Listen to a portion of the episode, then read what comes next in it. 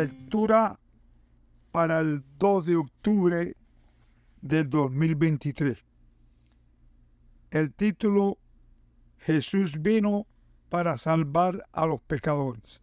El texto se encuentra en 1 Timoteo 1:15. Palabra fiel y digna de ser recibida por todos. Que Cristo Jesús vino al mundo para salvar a los pecadores, de los cuales yo soy el primero. En la época medieval era común que se colocara un letrero a la persona que había sido condenada a un castigo penitencial.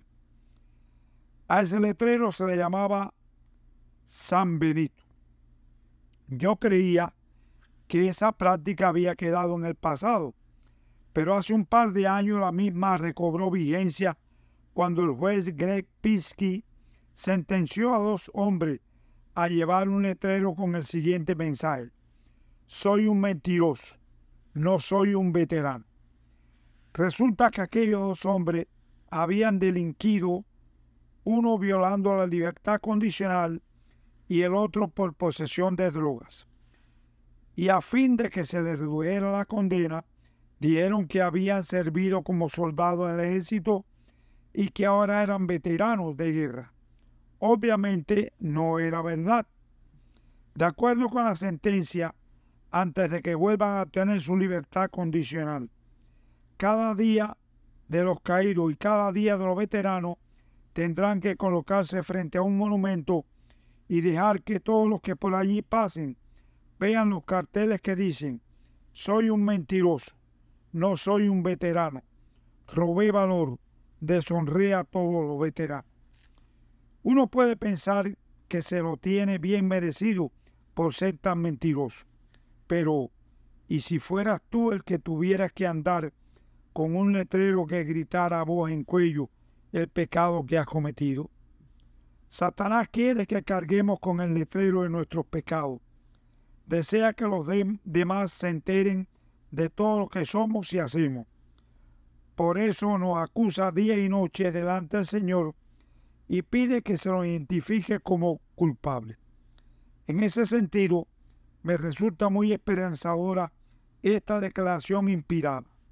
Satanás te acusará de ser un gran pecador y tú debes admitirlo, pero puede decir, sé que soy pecador y esa es la razón por la cual necesito un Salvador.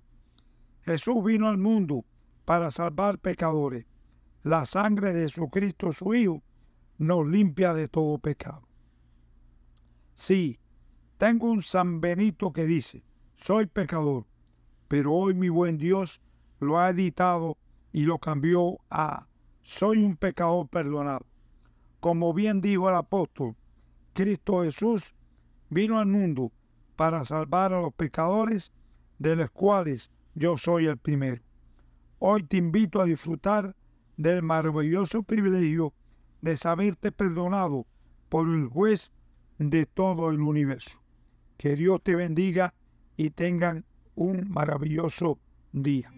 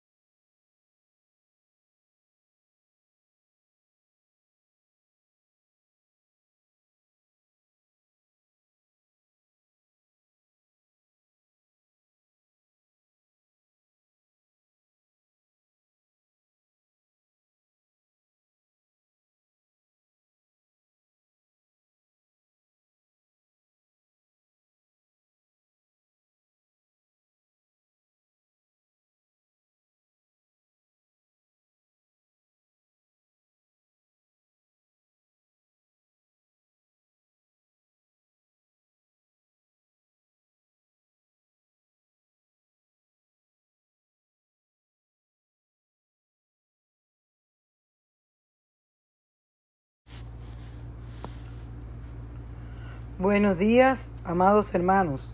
Hoy, primero de octubre, tengo el gusto de leer para ustedes, su hermana Elsa Cañizares, la devoción matutina titulada He peleado la buena batalla. He peleado la buena batalla, he acabado la carrera, he guardado la fe. Por lo demás, me está reservada la corona de justicia, la cual me dará el Señor juez justo en aquel día, y no solo a mí, sino también a todos los que aman su venida.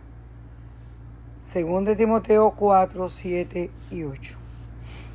Durante los primeros años del cristianismo, los seguidores del Señor Jesús se identificaban a sí mismos con expresiones como hermanos, según Hechos 1, 15 y 16, discípulos en Hechos 6, 1 creyentes, lo encontramos en 1 Tesalonicenses 2.13. Y santos, 1 Corintios 14.33. Por otro lado, sus enemigos los, ridiculiza, los ridiculizaban y les llamaban Galileos, Hechos 2.7, o secta de los Nazarenos, Hechos 24.5. Pero cuando el Evangelio llegó por primera vez a la ciudad de Antioquía, sus habitantes encontraron una nueva manera de llamar a los discípulos de Cristo, cristianos. Hechos 11:26. Resulta interesante que quienes asignaron este nombre a los discípulos de Jesús no fueron los mismos seguidores de Cristo, sino los paganos.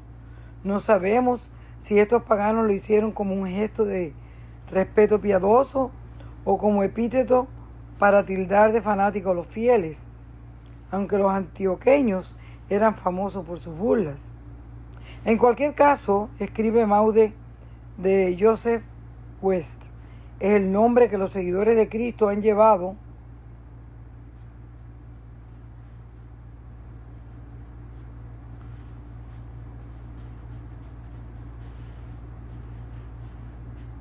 desde entonces hasta el presente, a veces para su honra y gloria, y otras para vergüenza de ellos. Pero, ¿por qué cristianos? Los soldados que se hallaban bajo las órdenes de un general solían tomar el nombre de su caudillo y le agregaban el sufijo iano, para que todos conocieran que eran seguidores de dicho personaje. Por eso los soldados de César eran los cesarianos, los de Pompeyo, pompeyanos, los de Herodes, herodianos, de modo que al llamarnos cristianos, estamos reconociendo que somos soldados del ejército de Cristo. El apóstol Pablo le dijo a Timoteo, tú pues sufres penalidades como buen soldado de Jesucristo. Según de Timoteo 2.3. Los cristianos formamos parte de la buena milicia. 1 Timoteo 1.18. Y nos toca pelear la buena batalla de la fe. 1 Timoteo 6.12. A nosotros, los que estamos peleando como parte del ejército del Señor, se nos ha prometido que al final de la guerra recibiremos la corona de justicia, junto con todos los que aman la venida del Señor. Según de Timoteo 4.8. Hoy nos toca pelear, pero muy pronto vamos a celebrar la maravillosa victoria que Dios ha prometido a cada uno de sus hijos. ¿Te sientes orgulloso de llevar el título de cristiano? Dios quiera que así sea. Oremos. Querido Padre, gracias porque tú nos permites ser hijos tuyos, porque tú nos permites pertenecer a tu ejército. Te rogamos, Señor, que podamos llevarlo con dignidad. Este nombre sea glorificado en nuestra vida. Guíanos en este día y ayúdanos a representarte dignamente donde quiera que estemos. Te lo pido todo en el nombre de Cristo Jesús. Amén.